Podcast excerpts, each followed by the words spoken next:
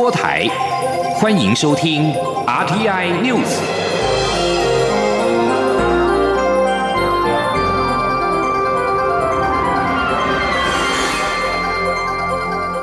听众朋友您好，欢迎收听这节央广主播台提供给您的 RTI News，我是张顺祥。总统蔡英文接受美国《时代》杂志专访时说。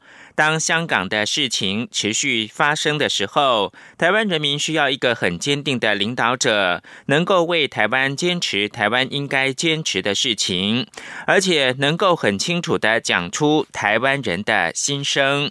蔡英文总统二零一九年十月间接受《时代》杂志专访，该刊于元月九号刊出相关的报道，针对当前的国际局势。台美关系、两岸关系等议题做出了相关的回应。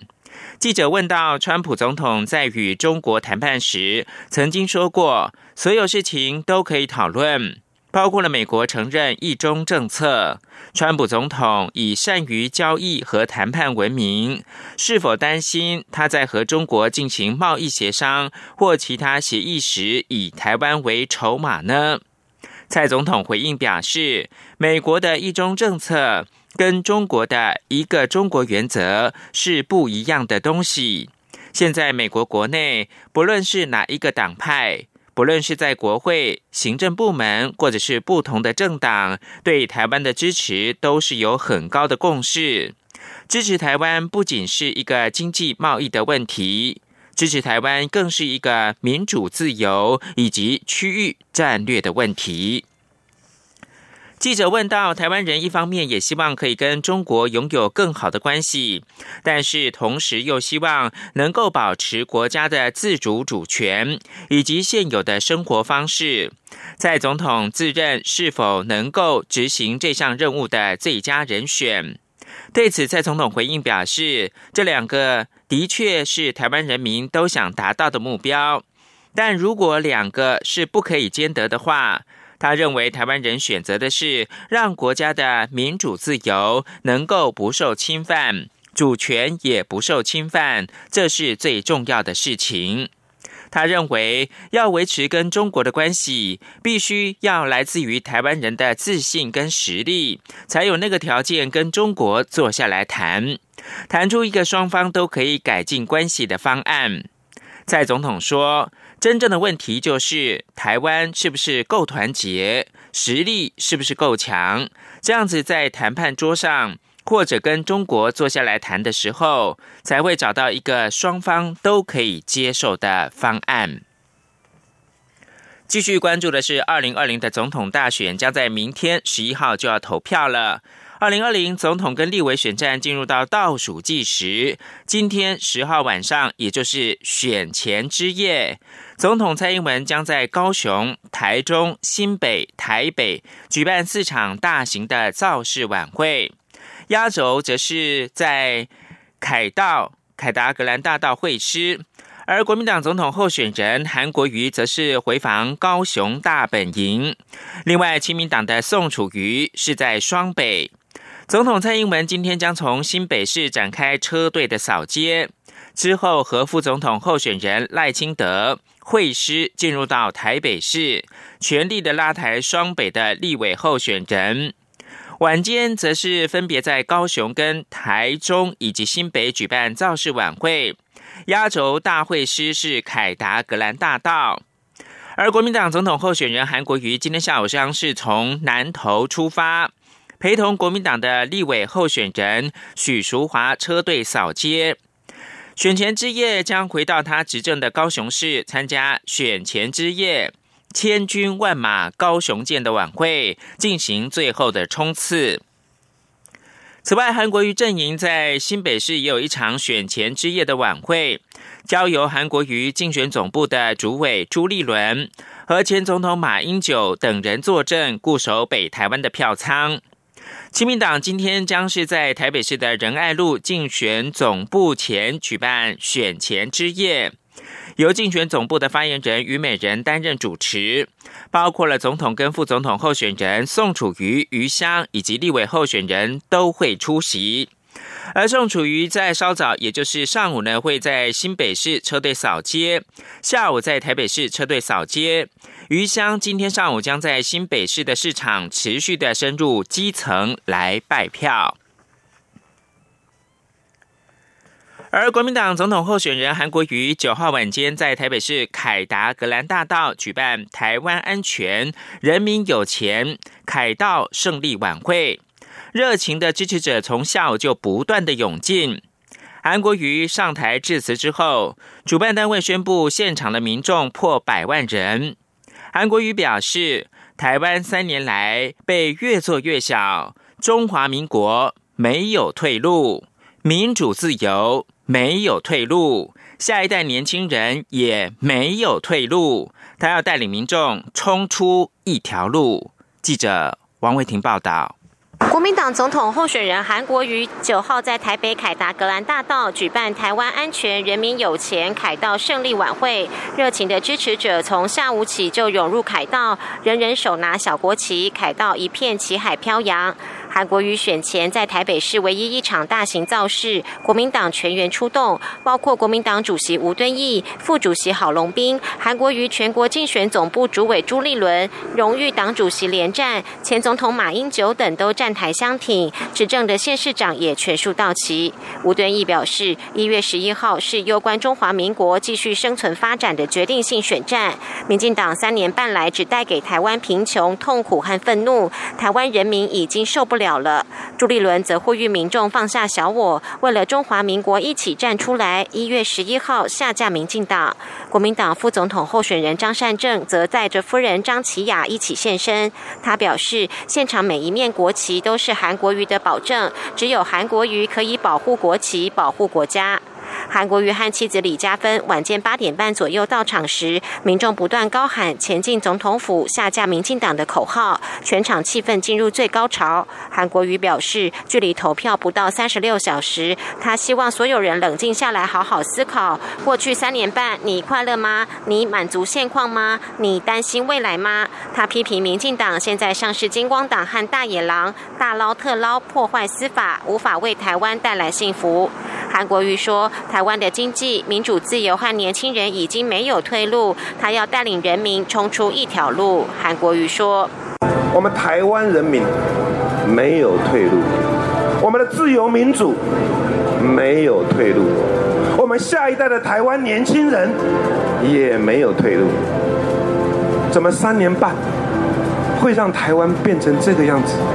外交一个接着一个断交。”国际组织无法参加，亲爱的好朋友，台湾人民已经没有退路了。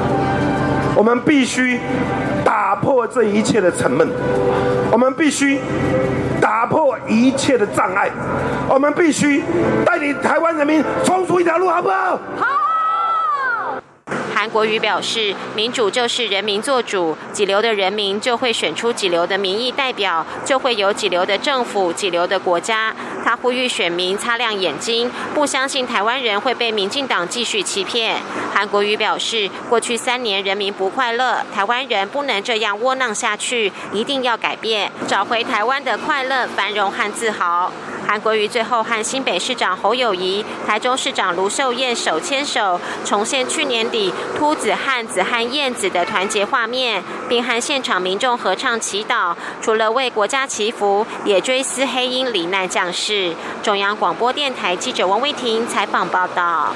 而蔡英文总统九号晚间先后出席在宜兰跟基隆举行的造势晚会，蔡总统提出四个不要，三个一定。蔡总统呼吁支持者不要低估对手，也不要仇视对方。他表示，分裂的国家没有重量，团结的台湾才有分量。不管选举的结果如何，他们依然是自己的亲人或朋友，依然要展开双手拥抱彼此。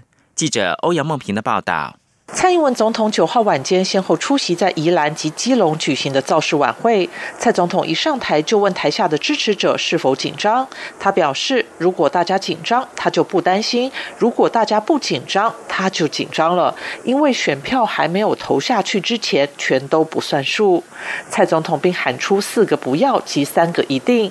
首先要支持者不要怀疑自己。他表示，过去几年威权的声音很大，就是因为没道理。所以要用音量把改革压下去。他要支持者有信心，相信改革与自由民主。第二是不要低估或看清对手，第三则是不要仇视对方。总统表示，国民党总统候选人韩国瑜八号接受电视专访时说，他们九号晚间动员群众的效果，就是让支持者对民进党恨到最高点。他知道许多人想要反击，但他认为选举是民主的喜事，家人、同事、同学或朋友的立场难免不同，选举过程中不需要刺激对方。也不要嘲笑对方的政党认同。他强调，分裂的国家没有重量，团结的台湾才有分量。不管选举结果如何，都要张开双手拥抱他们。总统说：“我希望所有的人，我们所有的人都有一个共同的认知，我们都是台湾人。台湾的未来不只跟蔡英文的支持者有关。”也跟韩国人的支持者有关，大家说对不对？分裂的国家没有重量，团结的台湾才有分量。选举的结果不管如何，他们依然是我们的亲人，我们的朋友，我们依然要张开双手拥抱他们。大家说好不好？蔡总统说：“第四就是不要分散力量，尤其政党票不要犹豫，分票才能阻止国民党班师回朝，并在立法院挡住威权、保守及伤害台湾的法案。”他呼吁支持者做台湾队友，一定要回家，一定要拉票，一定要投票，要继续往前走，走向世界，不要走回保守反动的时代。中央广播电台记者欧阳梦平采访报道。而蔡英文总统九号下午先后在南桃园跟北桃园进行车队的扫街，受到民众热烈欢迎。四年前，当时一百零一岁的阿嬷邮政金珠曾经祝福蔡总统高票当选。九号，他也在街头等候，蔡总统车队特地停下来，邮政金珠则是送上了一把蒜，再次的祝福蔡总统动蒜。二零二零总统大选倒数四十八小时，亲民党总统候选人宋楚瑜九号晚间在脸书贴文表示，这次的选举真是太奇妙了。国民两党都说投给宋楚瑜就是投给对方阵营，证明了宋楚瑜就是台湾最大的公约数，呼吁民众投票给他。宋楚瑜在脸书贴文表示。媒体报道，资深媒体人赵少康在国民党造势晚会上说：“投给宋楚瑜就是投给蔡英文。”但是他在很多亲绿的网络上面看到更多年轻朋友留言说：“投给宋楚瑜就是投给韩国瑜。”宋楚瑜说：“这个选举真是太奇妙了。”国民党说：“投给宋楚瑜就是投给蔡英文。”民进党说：“投给宋楚瑜就是投给韩国瑜。”这代表投给宋楚瑜就是同时投给蓝绿两大党，证明宋楚瑜就是台湾最大公约数。自称是共谍的王立强案出现了转折，国民党的副秘书长蔡正元公布视讯跟英党，表示呢，因为商人孙天群跟他联系，才会跟王立强来接触。对此，宋楚瑜表示。国民党应该要把手里的资料凭据拿出来，针对弃韩保宋的传闻，宋楚瑜重申他只会做一任，如果当选呢，一定会重新检讨年金改革，也绝对不会酬庸。请听记者王维婷的报道。自称是共谍的王立强案有新发展。澳洲媒体报道，国民党副秘书长蔡正元以威胁利诱的方式要求王立强谎称遭到民进党收买，而蔡正元则公布视讯语音档，否认威胁王立强。蔡正元表示，商人孙天群指王立强告诉他，民进党给了王立强一大笔钱，王立强也向孙天群索取金钱，才愿意把真相说清楚，所以才会和王立强联络。对此，亲民党总统候选人宋楚瑜九号表示，蔡正元不是亲民党，他不评论。但是国民党应该把手上的资料详细公布。宋楚瑜说：“不清楚的事情不要随便答复，对不对啊？这是一个国家领导人最重要的基本条件。谢谢你，国民党要详细的把他们所获的资料有根有据的拿出来。”选举倒数计时，对于弃韩保送的传闻，宋楚瑜也重申他只会做一任，因为没有压力，所以不会愁忧，而且一定会重新检讨年金改革和一例一休。宋楚瑜九号到桃园杨梅和新北新庄地区车队扫街，他下午扫街时批评国民党的总统候选人韩国瑜没有高度，如果他当选，一定会拨乱反正，维持台湾民主自由制度。央广记者王威婷采访报道。而台湾的选举也引发了国际的关注。《金融时报》记者席嘉玲跟马斯坦九号撰文表示，台湾对于中共进犯威胁的担忧升高，而北京增强武力威吓与言论的强度，让国防成为台湾十一号大选的核心议题。金融时报驻台北记者席嘉玲以及驻北京记者马斯坦撰文表示，台湾跟美国都忧心，中共距离实现七十年来的威胁，也就是武力统一台湾，越来越接近。美国官员虽然不认为中共会使用武力，但也同时。表示可能性不再那么遥远。解放军过去十年来大规模发展武力，压制美军在亚洲水域以及空域的自由。北京则是同时发表越来越具威吓性的言论，而这项议题已经成为台湾这次大选的核心。报道表示，现任总统蔡英文比起台湾过去三十年来的总统，更加强调国防。他在选战中强调捍卫台湾的主权跟民主，对抗专制的邻国。这里是中央广播电台。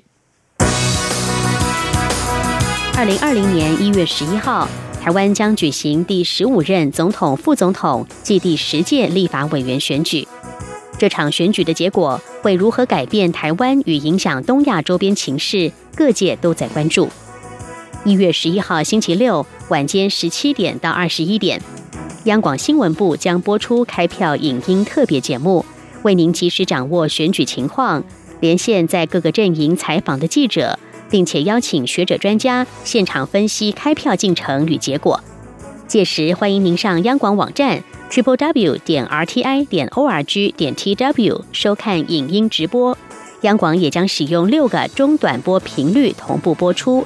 听友请使用中波一五五七千赫、短波六一八零千赫、九五五五千赫、九六六零千赫、九六八零千赫以及九八八五千赫收听。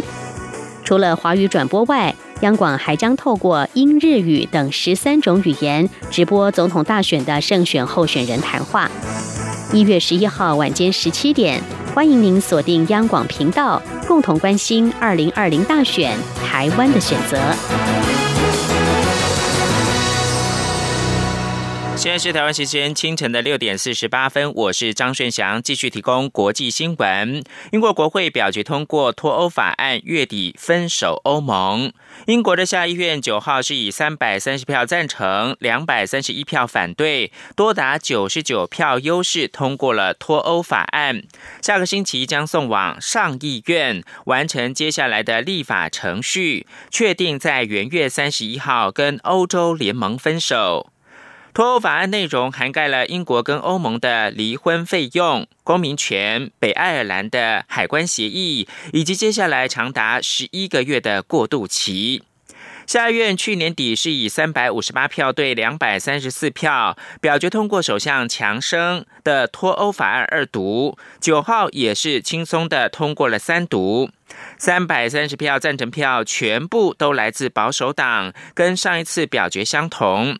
由于保守党拥有极大优势，因此表决大致是沦为形式。英国脱欧之后将进入到过渡期，跟欧盟展开贸易协定的谈判，并在十二月三十一号结束过渡期。而在美中的贸易方面呢，美国总统川普九号说，美国政府近期就会跟中国展开第二阶段的贸易协商磋议，不过呢，也很可能会等到十一月美国总统大选结束之后再来完成协议。川普在白宫告诉记者，选后再完成，可以确实达成一项比较好的协议。加拿大总理杜鲁道九号说，加拿大从多个来源得到情资显示，在伊朗首都德黑兰附近坠机的乌克兰客机是遭到伊朗的误击。这架客机上面一共有一百七十六人，包含了六十三名的加拿大人以及十一名的乌克兰人。八号起飞之后，很快就坠落，没有人生还。悲剧发生前不久，伊朗对美军驻扎的伊拉克基地发射飞弹。在此同时，不具名的美国官员九号也表示，这架飞机很可能是遭到伊朗防空飞弹的意外击落。美国总统川普则是说，他不认为坠机是由于机械的问题。两名美国官员表示，华府认为，在伊朗跟美国紧张局势升温之际，这架飞机被击落是意外。波音公司、美国联邦航空总署以及五角大厦都拒绝发表相关的评论。美国跟伊朗爆发冲突，引起各界关注到台湾能源安全议题。经济部长沈荣金表示，双方都已经有缓和的迹象，而且我国国家安全存量有一百二十八天，台湾的油气供应以及价格都不会有问题。记者谢嘉欣的报道。美国与伊朗冲突升温，蔡总统九号亲自召开国安高层会议，针对股汇市、能源供应、侨民安全、台海情势等面向做指示。在能源安全方面，经济部长沈荣金下午受访时指出，这几天看见双方紧张情势已有和缓，且国家安全存量足够，油气供应应不会有问题。他说：“可以看到整个都缓和下来了。”而且也看到伊朗那边呢，也不希望把战事把它扩大，所以可以看到从这些相关的掌握到的资讯呢是缓和下来。大家关心的就是油跟我们的天然气的供应的问题，应该不会有问题。这样的话，紧接着价格各方面也都不会有问题了嘛。至于在中东地区的台商情形，沈荣金则说，目前没有听到这些台商反映有需要协助的讯息。经济部稍早也发出新闻稿，强调国内石油安全存量充足，目前实际存量为一百二十八天，包括政府储油四十四天，民间业者包含中油的法定储油则有八十四天。另外，经济部也有油价缓涨等物价平稳机制，将密切关注相关情势，确保民生经济稳定。中央广播电台记者谢嘉欣采访报道。行政院发言人古拉斯尤达卡宣布，行政院会核定未来农历春节假期一律是从除夕的前一天，也就是小年夜开始挪调放假，并在年后来补班。假如小年夜适逢例假日，则是除外。而这项修正要点，未来十年之内至少有四年的春节假期会放七天，另外有五年是放九天，而二零二三年更可以长达十天。请听记者吴丽君的报道。农历春节假期即将来临，今年的假期首度从农历十二月二十九号，也就是大家俗称的小年夜开始放，而且未来也将成为常态。行政院发言人 Kulas Udaka 九号在主持行政院会会后记者会上表示，行政院长苏贞昌已于上午的院会中修正政府机关调整上班日期处理要点，未来农历春节假。期一律从除夕前一天开始挪调放假，并于年后补班。但若小年夜适逢例假日，则除外。Class 说，所以未来呢，只要是在除夕的前一天，也就是大家所俗称的小年夜，就会挪调放假。也就是说，如果它不是例假日，我们就会用挪调放假，但在年后还是要补班。所以第一个，它不会影响既有的放假天数，不会造成某一些企业可能会担心是否放假日增加的疑问。那当然，如果原本就已经是例假日，那也就不用挪调了。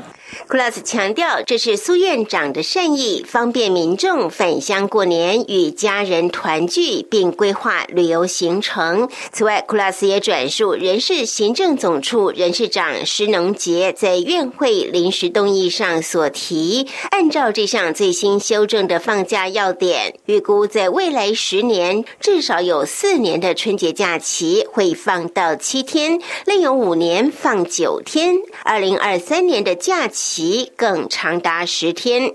中央广播电台记者吴丽君在台北采访报道。而全国公务人员的年终奖金呢，将在十五号就可以入袋了。行政院发言人 Glass Udaka 九号在行政院会后的记者会表示，行政院已经核拨了新台币七百零二亿元，给全国各地方政府作为发放员工的薪资。年终奖金、考绩奖金以及退休抚恤等大笔费用来支应，预计在元月十五号前就会陆续的入账。在体育署、中华桌球协会以及和库球团的关心跟努力之下，去年宣布退出国家代表队的桌球老将庄智渊同意回归，组成最强的中华队，拼战二零二零的东京奥运。记者。江昭伦报道，桌球老将庄智渊去年九月初在脸书抛出震撼弹，表示他将不参加巴拉圭公开赛与亚洲锦标赛，并提前放弃二零二零东京奥运未来国际重要赛事，也不再参加国家代表队。